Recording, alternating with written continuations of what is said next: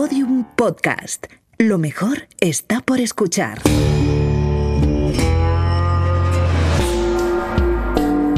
La redada.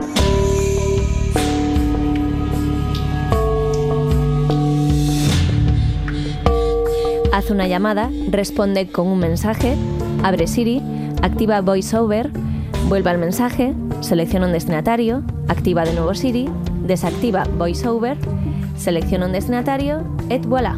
Con estos pasos, José Rodríguez, un investigador español, mostró cómo acceder a los contactos de un dispositivo de Apple con el nuevo sistema operativo que se va a liberar en los próximos días.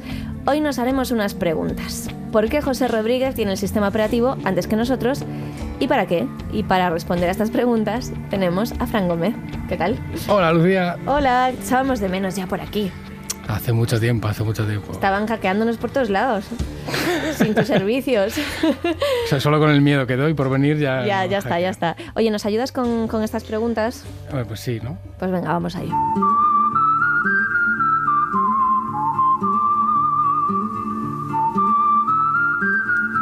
A ver, esto de que las compañías prueben sus productos antes de sacarlos a la venta es normal, ¿no? Sí.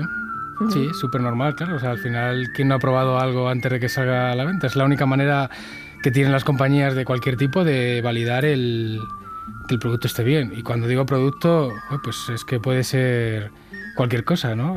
Para eso existen los pilotos de las series que se prueban con ciertas personas a ver cómo funcionan antes de sacarlos, antes de hacer la serie entera. Y entonces eh, lo mismo ha pasado en la industria de- del software, de las redes sociales. Primero se, se tiene que probar el producto y para eso se, se cogen ciertos usuarios, se les da la beta, que se llama, ¿no? el, el producto antes de salir a- Ujú. al gran público y se, y se prueba con, con una serie de, de personas que además se eligen. ¿no? Se eligen, claro. Ah, Eso es. El público que creen que puede ser el público del, del software en cuestión, del programa en Eso cuestión. es. Es como una encuesta. Vale, ¿y qué se gana con esto? Ah, pues lo primero que, que ganas es que estás eh, depurando el producto, estás haciendo que el producto sea mejor antes de sacarlo y qué manera de hacerlo de- que con los mismos usuarios que, que lo van a que lo van a, a utilizar.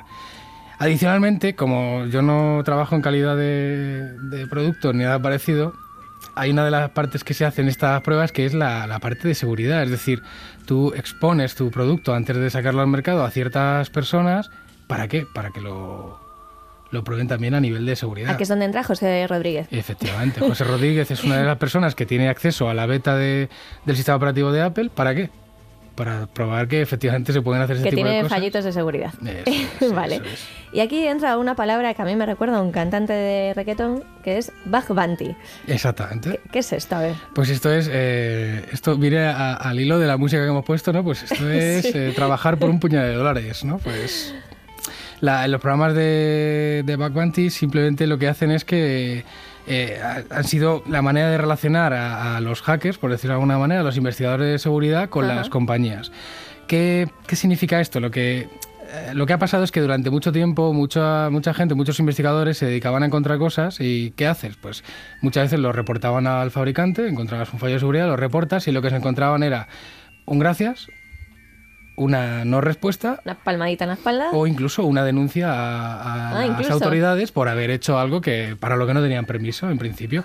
Entonces esa tendencia empezó a cambiar también porque empezaron a crecer el, el número de cosas que había en Internet y había que empezar a, a probarlas y las, las empresas empezaron a, a decir, oye, pues vamos a hacer una cosa, vamos a, a canalizar esto, vamos a canalizar a toda esta gente que está aquí probándonos y en vez de no darle nada o darle las gracias, vamos a poner un sistema de recompensas. Entonces de ahí el nombre, es simplemente obtener una recompensa para eh, que haya una motivación que no sea simplemente Ocio. ocio. ¿vale?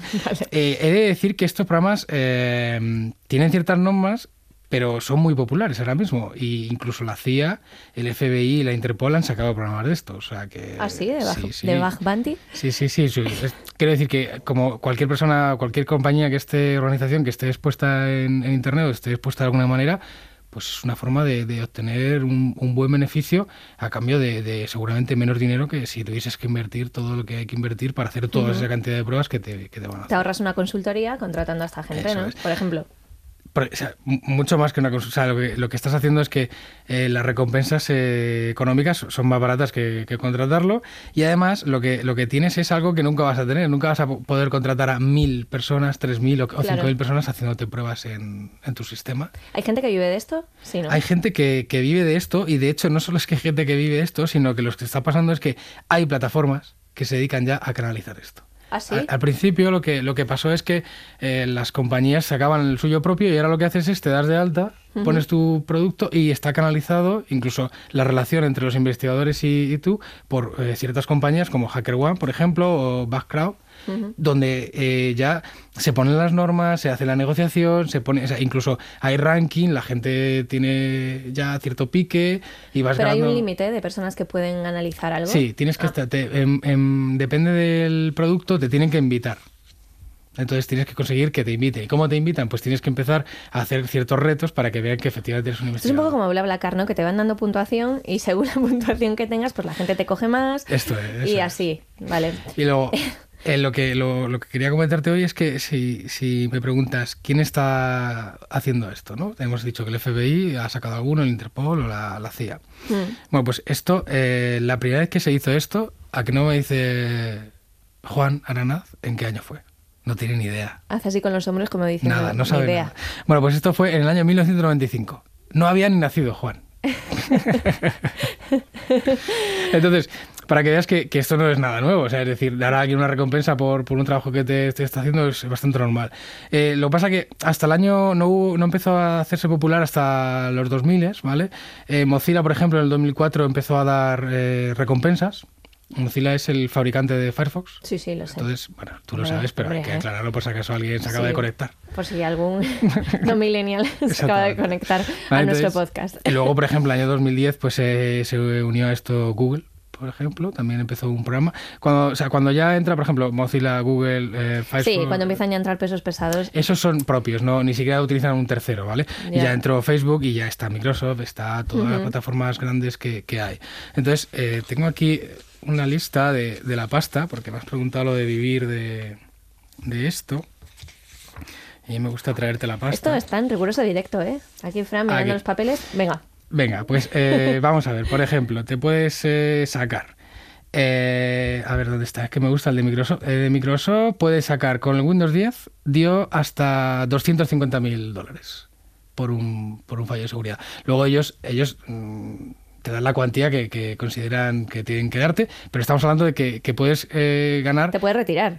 En este caso sí, pero lo normal es que las, que cuan- las cuantías normales de media es unos 2.000 dólares, por ejemplo, por, por cada Por un fallo fallito, por un fallito. Un fallito depende, pero sí, o sea, estamos hablando que eh, te puedes eh, sacar a, a lo largo del año un sueldo y más que un sueldo haciendo este Hombre, tipo de dos mil dólares al, al mes ya está bien. Depende de donde vivas, pero sí.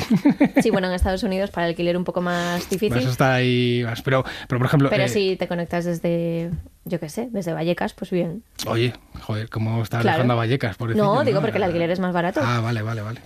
Hombre. Vale, vale.